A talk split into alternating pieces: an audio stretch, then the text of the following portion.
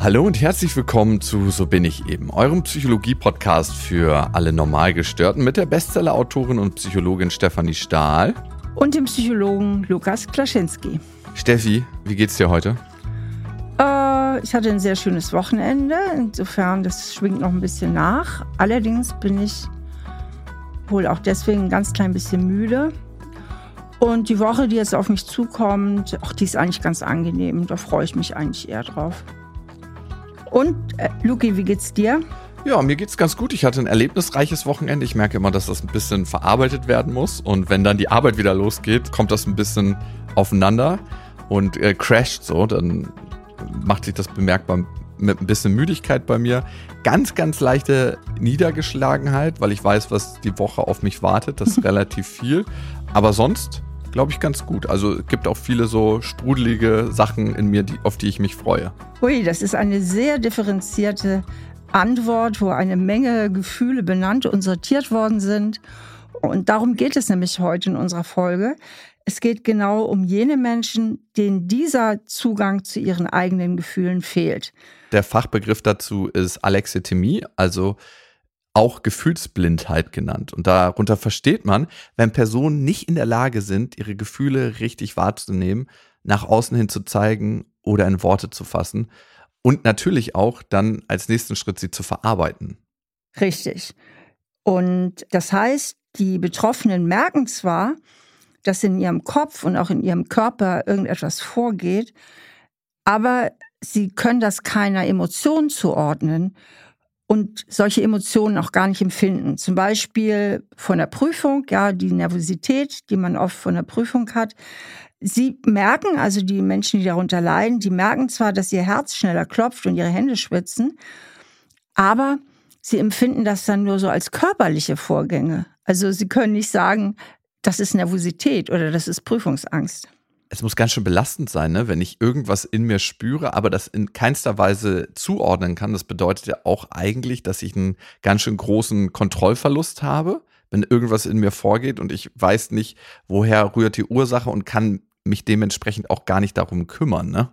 Ja, das ist ein ganz großes Problem, eben, dass ich mich nicht um Emotionen kümmern kann, die ich gar nicht wahrnehme. Und das hat natürlich auch wirklich zahlreiche Auswirkungen im Leben diese Schwierigkeiten, die Emotionen wahrzunehmen und zu beschreiben.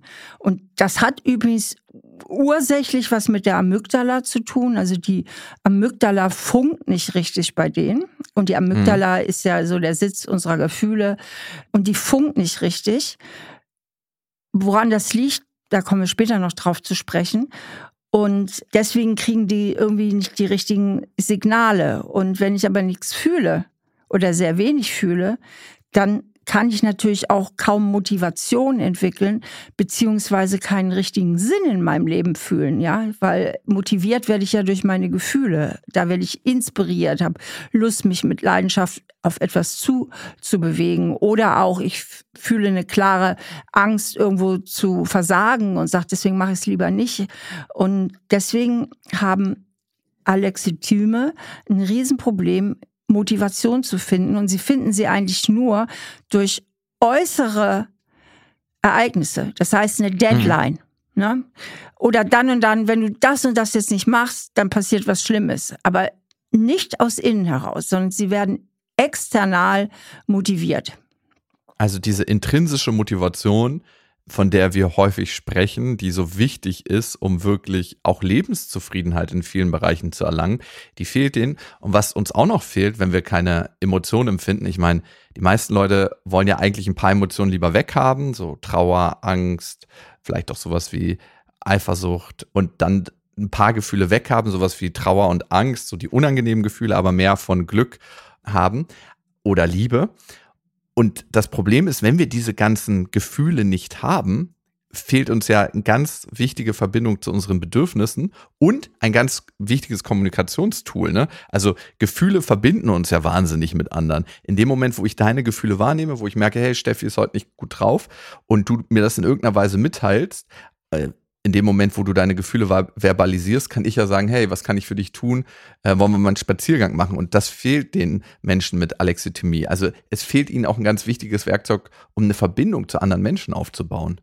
Richtig, und das macht natürlich in Beziehungen ganz große Probleme, äh, weil mit diesen mangelnden Gefühlen sind sie natürlich auch so ein bisschen gefühlskalt und das kommt natürlich auch beim Partner so an. Und sie können natürlich auch die Gefühle des Partners schlecht verstehen, weil sie die nicht richtig deuten und interpretieren können, weil sie ja selber da diese Farbenblindheit sozusagen aufweisen. Mhm. Und jetzt lohnt es sich natürlich darauf zu gucken, wie das verteilt ist in der Bevölkerung. Haben mehr Männer Alexithymie oder mehr Frauen? Im Moment ist es so, dass mehr Männer Alexithymie noch haben. Das kann erklärt werden durch die Sozialisation, die Männer erfahren, die anders immer noch ist als bei Frauen.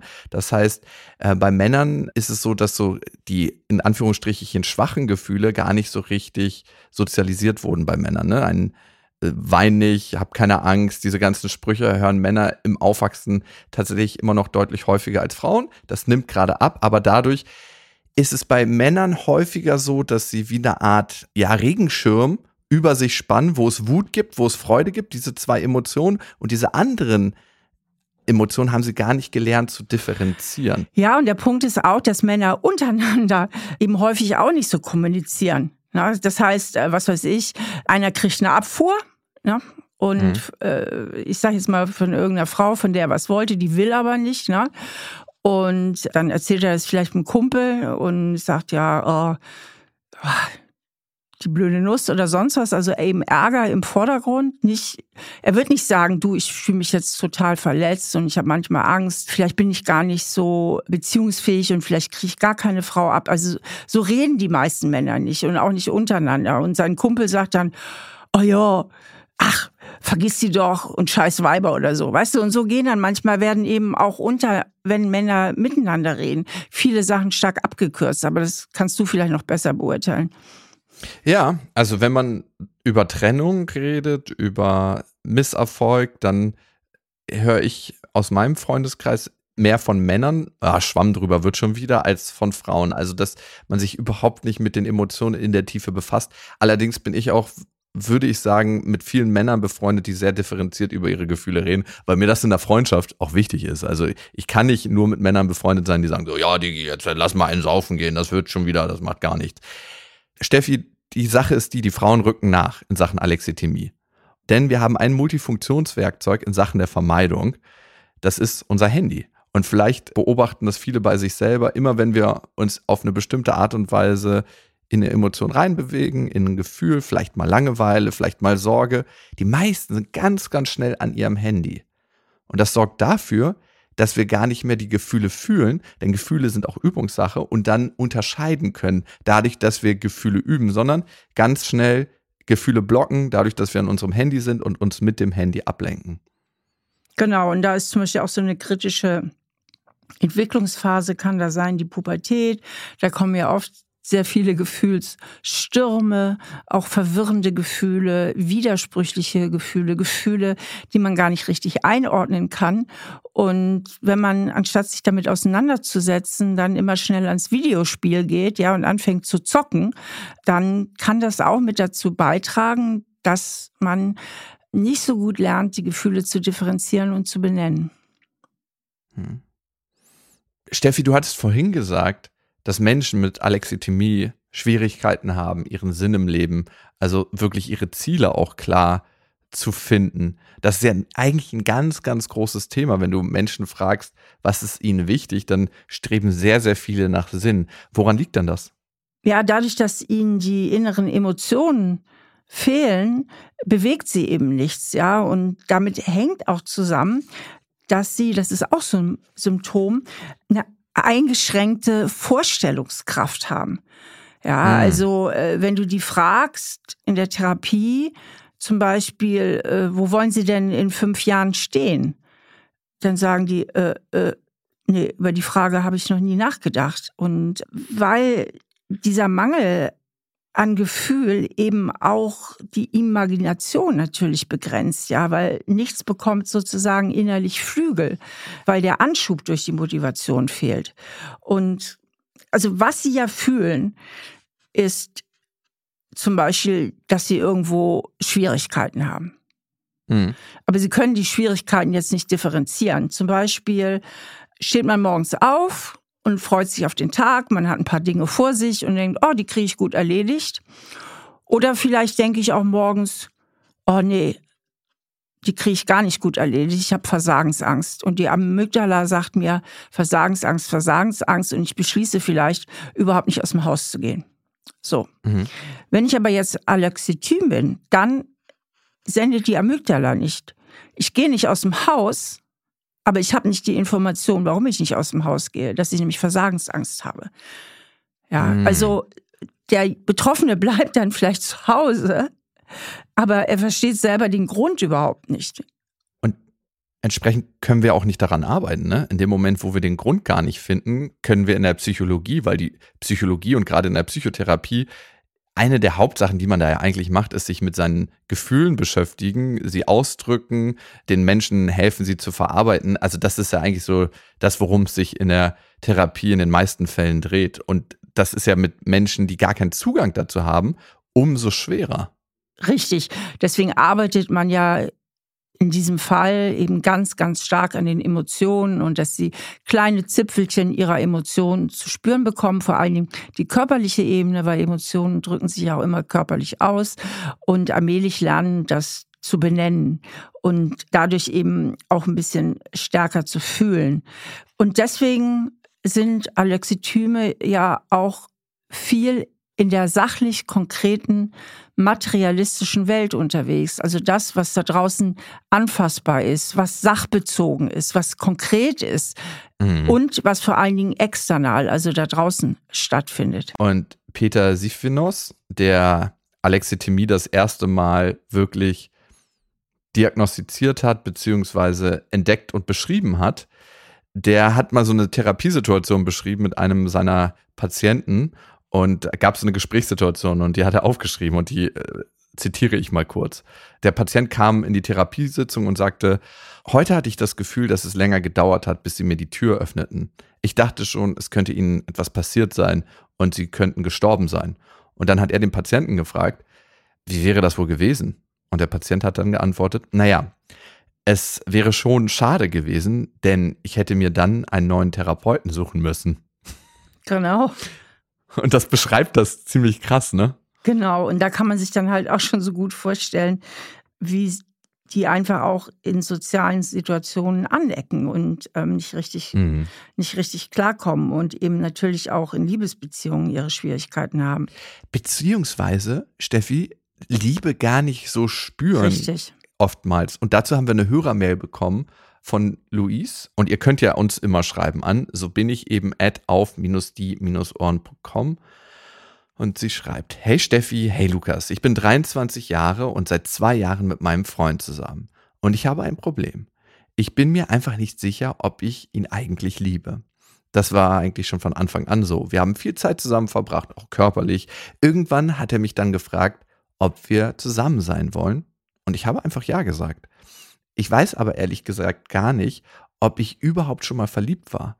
Ich habe zwar ein paar Freunde, mit denen ich ab und zu etwas unternehme, aber auch da kann ich nicht wirklich sagen, ob ich die wirklich mag. Auch sonst spüre ich gar nicht so viel. Mein Freund ist ein sehr emotionaler Mensch und meistens kann ich ihn einfach überhaupt nicht verstehen.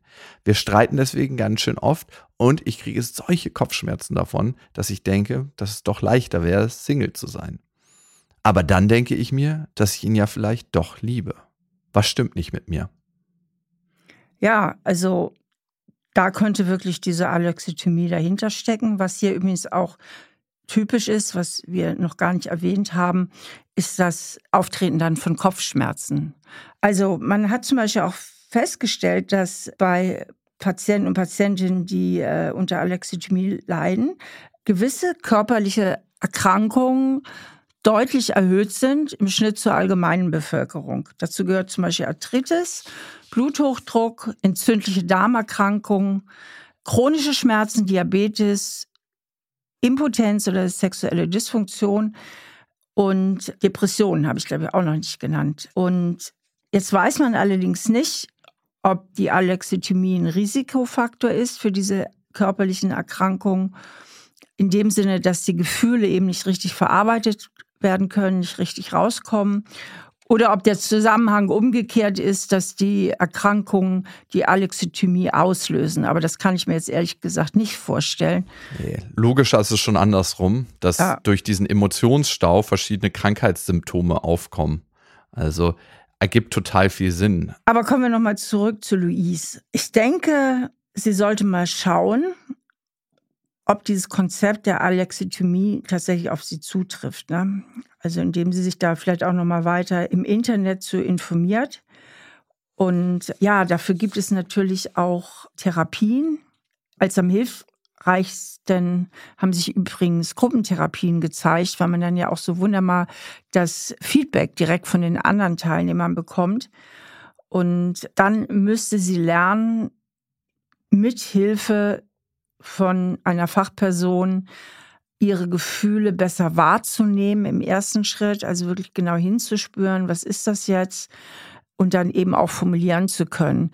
Ich denke, vielleicht könnte sie schon mal direkt anfangen, welche üblichen Gefühlsnamen gibt es eigentlich so? Mhm. Und dann einfach auch mal googeln im Internet, wie drückt sich Angst körperlich aus? Ne? Oder was verspüren die meisten Leute bei Trauer körperlich? Weil unsere ganzen Gefühle kommen ja körperlich daher. Ja, und wenn, wenn, sie, wenn sie dann einen Kloß im Hals hat und spürt halt nur diesen Kloß, aber weiß nicht, dass das Ding Trauer heißt, dann kann sie ihm diese Zusammenhänge schlecht herstellen. Also es wäre halt wichtig, dass sie lernt, das besser zu benennen. Die Frage ist nur, wenn die Amygdala eben auch nicht richtig sendet, ja, was kann man da machen? Ja, also viele Menschen mit Alexithymie ahmen dann ja nach. Also das heißt, sie wissen, es gibt ein bestimmtes sozial erwünschtes Verhalten und das imitieren sie, damit sie reinpassen.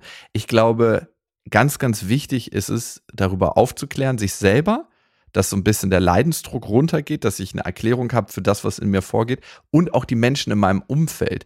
Weil sonst ist es ja immer so, wenn sie mit ihrem Freund irgendwie spricht, denkt der, ey, warum versteht die mich nicht? Hat vielleicht was mit mir zu tun, dass sie keine Gefühle für mich hat. Und das ist ja wahrscheinlich von ihm unabhängig. Wenn du sagst, du hast auch nicht irgendwie einen be emotionalen Bezug zu deinen anderen Freunden und das ist schon dein ganzes Leben so, dann muss er das nicht so auf sich beziehen. Und das ist ja auch was ganz, ganz Wichtiges. Das schafft Erleichterung in der Partnerschaft. Und ich glaube, für Luis kann es nochmal sinnvoll sein, zu unterscheiden, ob das irgendwann aufgetreten ist. Es ist ja wahrscheinlich nicht, sondern es ist schon ein ganzes Leben lang da. Ja, Steffi, die Frage ist jetzt ja aber, die du gestellt hast, was ist, wenn wir eine hirnphysiologische Fehlfunktion haben? Das heißt, was ist, wenn die Amygdala, unser Angstzentrum, unser Zentrum für Emotionen, überhaupt nicht sendet? Das hängt wahrscheinlich damit zusammen, weil so ganz geklärt sind die Ursachen noch nicht, dass die Betroffenen aus verschiedenen Gründen früh gelernt haben, Gefühle zu unterdrücken. Ja, und das hängt natürlich eben auch damit zusammen, wie sie aufgewachsen sind. Man diskutiert natürlich auch genetische Einflussfaktoren, aber das ist sehr schwierig zu differenzieren, weil es ist schon so, dass es sich genetisch häuft oder nicht genetisch, dass es sich in Familien häuft. Aber nun ist natürlich die Frage, wo ist das Huhn und wo ist das Ei? Wenn ich selber bei alexithymen Eltern aufwachse, die meine Gefühle gar nicht richtig spiegeln und nicht benennen können, dann ist es ja sehr naheliegend, dass ich als Kind dann ähnliche Strukturen entwickle. Das heißt, man kann jetzt gar nicht sagen, ist es jetzt ein Gen oder ist es einfach Weitergabe von Verhaltensweisen. Ja, aber das alexithyme Gen sozusagen hat man noch nicht gefunden und ich finde es eigentlich auch spannender, darüber zu reden, was sind psychologische Einflussfaktoren, weil bei denen kann man natürlich auch am besten einsetzen. Und da ist natürlich klar, dass wenn, wenn Eltern dem Kind so wenig spiegeln, weil das Kind lernt ja eigentlich nur über die Spiegelung der Eltern seine Gefühle. Was weiß ich, kleines Kind fällt hin, und jetzt guckt es ja als erstes nach den Eltern. Wie reagieren die? Na, und vielleicht sagen die, oh je, armes, äh, hast dir wehgetan, ist nicht schlimm und so. Und das Kind fängt an zu weinen oder die Eltern lachen, sagen, ach, ist nicht schlimm, Plumps hat es gemacht und das Kind fängt an zu lachen. Ja, also Kinder lernen durch die Spiegelung der Eltern und weil die Eltern im günstigen Fall halt auch die Emotionen benennen. Ach je, bist du traurig? Mhm, ja, verstehe ich. Dann weiß das Kind schon mal, dass dieses komische Gefühl, was es gerade fühlt, traurig heißt. Ne? Und wenn diese Spiegelungen eben zu wenig erfolgen, weil, was weiß ich, weil die Eltern total gestresst sind und zu wenig Zeit haben oder weil die Eltern selber eine Bindungsstörung haben, selber ein Problem mit Empathie haben oder weil die Eltern eben selber Alexithym sind und so weiter. Das können natürlich alles Faktoren sein. Und nicht nur die Eltern, die emotional eigentlich nicht präsent sind, im Sinne von, ähm, die ihre eigenen Emotionen nicht zum Ausdruck bringen und dem Kind auch nicht helfen, die eigene Emotionen wahrzunehmen und zu erlernen, können Auslöser für Alexithymie sein, sondern auch wenn man so Eltern hat, die eigentlich alles vorwegnehmen Ne? Also die fast schon helikopterartig über dem Kind sind und sagen, so und so ist es, so und so ist es. Und damit eigentlich dem Kind die Chance nehmen, selber eine innere Stimme zu entwickeln, selber sich zu erforschen und selber lernen, auf sich zu hören. Das gibt es ja auch immer. Das heißt, wichtig in der Erziehung, und das versuche ich mit meiner Tochter zu machen, und das gelingt mir natürlich auch nicht immer, ist natürlich Kinder zu spiegeln, aber auch Raum zu lassen für die eigenen Emotionen. Also nicht vorwegzunehmen, hey, wie fühlst du dich gerade, sondern eher zu erfragen, was ist da gerade in dir, wo spürst du das, was macht das mit dir? Und das ist der zweite Einflussfaktor von Alexithymie. Was auch sein kann, ist, dass man Alexithymie später entwickelt durch ganz, ganz schwerwiegende Erlebnisse, durch Traumata. Oder auch früher, ja, auch früh in der Kindheit, ne? Traumatische Erfahrung, sexueller Missbrauch, körperliche Misshandlung, so dass Kinder ganz, ganz früh gelernt haben, äh, sich abzuschalten, um das Unerträgliche nicht fühlen zu müssen. Und ich mache jetzt nochmal den Link zu deiner Frage, äh, was ist, wenn die Amygdala eigentlich nicht mehr sendet. Ich denke, wenn man die darunterliegenden Probleme bearbeitet und da wieder Zugang zu schafft und die bearbeiten kann, dass das dann ja auch einen Einfluss wieder auf die Amygdala hat, also dass sich da auch die Struktur wieder verändern kann. Und ja. plötzlich mehr Sendungsfähigkeit da ist, weil so, sozusagen der Deckel nicht mehr drauf ist. Ne? Ja, und man weiß ja mittlerweile, ne, Neuroplastizität, also die Fähigkeit unseres Gehirns, sich anzupassen und zu verändern, geht über die ganze Lebensspanne, also über das ganze Lebensalter bis zum Tod. Natürlich wird es ein bisschen schwieriger, das muss man sich so vorstellen wie ein Stück Ton. Am Anfang ist es noch weich und kann sehr gut geformt werden und dann wird es härter und härter und härter. Aber ganz austrocknen tut das Stück Ton über die gesamte Lebensspanne hinweg überhaupt nicht. Das heißt, selbst wenn wir sehr alt sind, können wir unseren Ton noch formen und darauf Einfluss nehmen. Deswegen genauso wie du sagst, in dem Moment, wo der Deckel weg ist, wo es nicht mehr die Notwendigkeit gibt, sich vor dieser großen Emotion, die mal so überwältigend war, zu schützen, können wir dann auch wieder mehr empfinden und an den Themen arbeiten. Sonst hat ja der Deckel immer seine Funktion. Er will einen schützen vor diesen einst so überwältigenden Emotionen auch eine posttraumatische Belastungsstörung hat ja auch ihren psychologischen Sinn. Richtig. Ja, im Grunde geht es ja immer darum, Emotionen zu vermeiden, die man letztlich im Grunde nicht bewältigen kann. Und so beschützt eben ja auch die posttraumatische Belastungsstörung davor, dass das nicht wieder passiert, ja, und dass diese Emotionen nicht mehr auftauchen. Also da ist es ja so, dass die Amygdala wie so ein rechtschaffener Wächter ist, der es einmal versäumt hat, rechtzeitig Alarm zu schlagen, dass hier ist Gefahr und jetzt permanent Gefahr schlägt, Alarm schlägt, ne, bei der posttraumatischen Belastungsstörung, weil es, weil unbedingt Schutz da sein muss, dass das nicht noch einmal passiert, ne, dass so ein schreckliches Ereignis nicht nochmal passiert. Mhm. Also für Luis, der Weg raus kann sein einmal die Kommunikation, ganz offen mit deinem Freund, mit dem Bekannten kommunizieren, wie es in dir aussieht, was du spürst, was du nicht spürst, mit dir selber in die Emotionsübung gehen und zu gucken, ob es wirklich Ursachen gibt, ähm, schwere Erlebnisse, die du aufarbeiten kannst in der Therapie. Aber ich glaube, bei sowas ist immer gut, sich Hilfe zu suchen. Auf jeden Fall. Also Alexithymie, das hat ja ganz schöne Schnittmengen, ja. Also äh, man denkt ja als erstes mal an Autismus oder auch an gewisse Psychopathen oder Psychopathien. Kannst du da die Abgrenzung vornehmen, Lukas? Mhm. Also Autisten leiden überhäufig unter Alexithymie. Also 50 Prozent der Menschen mit einer Autismus-Spektrumstörung haben Alexithymie. Aber es ist nicht das Gleiche. Das heißt, wiederum die Menschen, die Alexithymie-Symptome haben, haben nicht die Autismus-Symptome. Also da ist schon mal der Unterschied. Was gleich ist bei Alexithymie und Psychopathie und Soziopathie ist, sie fühlen weniger. Also genau das, was von anderen ankommt oder was bei ihnen vorkommt, ist einfach nicht so stark. Sie haben meistens gelernt, Gefühlsausdrücke zu simulieren. Aber der entscheidende Unterschied ist, dass Menschen mit Alexithymie oft Schwierigkeiten haben, ihre eigenen und die Gefühle anderer zu erkennen. Daher sind sie oft sehr angepasst, eher ängstlich unterwegs und halten sich an moralische, ethische Normen.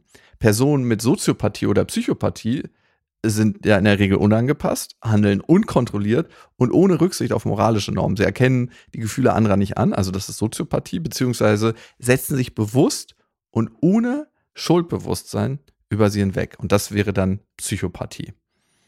Ja, aber auch Brigitte hat uns geschrieben. Liebe Steffi, lieber Lukas, ich bin 58 Jahre alt und habe einen Podcast gehört, der das Konzept Alexithymie behandelt hat. Und irgendwie ist es mir da wie Schuppen von den Augen gefallen. Ich konnte mich mit nahezu allem identifizieren. Und so viele meiner körperlichen und sozialen Probleme der vergangenen Jahre machen auf einmal Sinn. Mir ist schon immer aufgefallen, dass ich irgendwie rationaler bin als andere und irgendwie nicht verstehen kann, wenn andere über ihre Gefühle sprechen. Ich hatte auch noch nie eine Beziehung und habe auch nur wenige Freunde.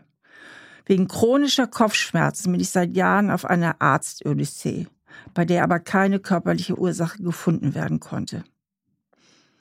Ich dachte immer, dass ich einfach anders bin als alle anderen. Und jetzt weiß ich endlich wieso. Aber was jetzt? Kann man in meinem Alter überhaupt noch Gefühle lernen? Und wenn ja, wie?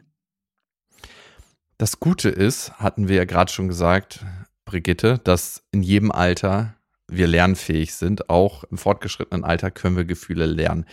Ich glaube, es ist ganz gut, wenn du einen Psychotherapeuten, eine Psychotherapeutin aufsuchst. Das kann man sagen, das ist so wie ein Emotionstrainer und die können dann mit dir Emotionen üben. Also einmal, was du selber jetzt schon tun kannst, ist dich über Emotionen zu informieren. Das, was du gerade machst, diesen Podcast hören, dass du weißt, okay, das gibt es, darüber kann ich ein Bewusstsein entwickeln und wie fühlt sich denn die Angst an, wie fühlt sich dann die Wut an, wie fühlt sich dein Glück an, wie fühlt sich dein Ohnmacht an. Beim nächsten Mal, weil du es ja nicht intuitiv gelernt hast, weißt du dann, aha, okay, diese körperliche Empfindung ist bei mir, das könnte schon mal Wut sein oder vielleicht ist es Angst. Das heißt, die Psychoedukation ist der erste wichtige Schritt. Und dann das Zweite, und das gilt für alle Menschen auf der ganzen Welt, in dem Moment, wo wir immer beschäftigt sind mit irgendwas, ne, dieses ständige Multitasking, ist eins nicht da. Die Präsenz für den gegenwärtigen Moment. Und die ist ganz, ganz wichtig, wenn wir fühlen wollen, weil wir sonst so immer schon in der Zukunft oder in der Vergangenheit sind und nie im Hier und Jetzt, um zu spüren, was geht eigentlich in uns vor und was will uns unser Körper, unsere Psyche hier gerade sagen. Wir sind ja immer abgelenkt eigentlich. Und das heißt, Achtsamkeitsübungen, um mehr in den gegenwärtigen Moment zu kommen, können auch beim Fühlen helfen. Weißt du, was ich spannend finde an Brigittes Mail, ist, wie erleichtert sie ist, dass das Ding endlich einen Namen hat. Ja, ja total. Also, das stelle ich immer wieder fest, dass es so eine Diagnose einfach auch eine riesige Erleichterung bedeuten kann, weil man sich endlich einordnen kann, weil die hat ja eigentlich 58 Jahre keine Orientierung gehabt und immer nur das Gefühl, ich bin irgendwie anders als alle anderen. Und das ist ja auch ein schwieriges Lebensgefühl, stelle ich mir vor. Ne? Und jetzt, jetzt weiß sie halt, okay, das gibt es und ich bin auch nicht die Einzige, die betroffen ist. Also ich finde, das, das allein ist ja schon ein Riesenfortschritt. Ne? Ja, und was du vorhin gesagt hast zur Gruppentherapie, ne, das haben mir viele, viele Therapeutinnen und Therapeuten gespiegelt, dass wenn sie ihre Klienten fragen, gerade bei Klinikaufenthalten, was hat dir denn am meisten geholfen? Und die haben sich so über Monate an denen in Einzelsitzungen abgerackert. Ja, die Gruppentherapie. Ja. Und das beschreibt ja genau das Phänomen, was du gerade benannt hast, ne? dass jemand endlich in sich zuordnen kann, ich gehöre zur Gruppe und wir alle empfinden das und das. Es ist so, als ob man irgendwie Liebeskummer hat und sich bewusst macht, 150.000 andere Menschen in Deutschland fühlen gerade genau das Gleiche und ich sitze hier nicht allein im Boot. Ja, wobei ich denke, bei der Gruppentherapie, bei Alexithym, da können nicht nur ihresgleichen sitzen. Wie soll das funktionieren? Ich vermute, da sitzen auch Menschen mit anderen Problemen, weil die müssen ja auch lernen, irgendwie die Emotionen zu verstehen und auszudrücken. Wenn die alle gleich sind, dann, dann ist nur dann stelle ich mir ja, das schwierig vor. Ja, äh, so wird es sehr sicher sein, aber da werden auch andere Alexithyme sein. Das heißt, einmal Identifikation und einmal Lernen am Modell. Beides ist wahrscheinlich in so einen Gruppentherapien möglich. Ich glaube, es geht auch im Kern bei der Gruppentherapie auch nicht immer nur darum, dass alle das gleiche Problem haben, sondern dass wir eben alle Themen haben, mit denen wir auf der Welt sind und mit denen wir zu kämpfen haben. Ne? Und das kann ja auch schon Erleichterung schaffen, finde ich. Sag mal, Lukas, ganz zum Schluss. Wie viele Leute mhm. sind davon überhaupt betroffen? Zehn Prozent der Bevölkerung in Deutschland ist davon betroffen. Zehn Prozent? Ja. Ist nicht so wenig, ne? Zehn Prozent? Ja. ja. Das heißt, von zehn Leuten, die du kennst, könnte es einer haben. Boah, das finde ich jetzt aber ultra. Das ja. finde ich jetzt richtig, richtig viel. Aber weißt du, was ich nämlich auch gelesen habe in der Vorbereitung für diesen Podcast, dass zum Beispiel 60 Prozent der Magersüchtigen, also die eine Anorexia nervosa haben, davon betroffen sind. 60 Prozent. Ja. Und das Ding ist, ich finde, das zeigt mal wieder deutlich, dass sich Gefühle, Emotionen immer ihren Weg suchen. Und in dem Moment, wo du eigentlich auf die Warnsignale oder auf die Signale deines Körpers nicht hören kannst, bahnen sich Gefühle oftmals einen anderen Weg. Also sei es durch Selbstverletzung, sei es durch Anorexie, sei es vielleicht auch durch Kopfschmerzen, wie im Fall von Brigitte. Also das ist ja eine Energie, die gestaut wird und sich nicht ihren Weg bahnen kann und dann andere Kanäle finden muss, wie Wasser, was sich auch immer den Weg sucht.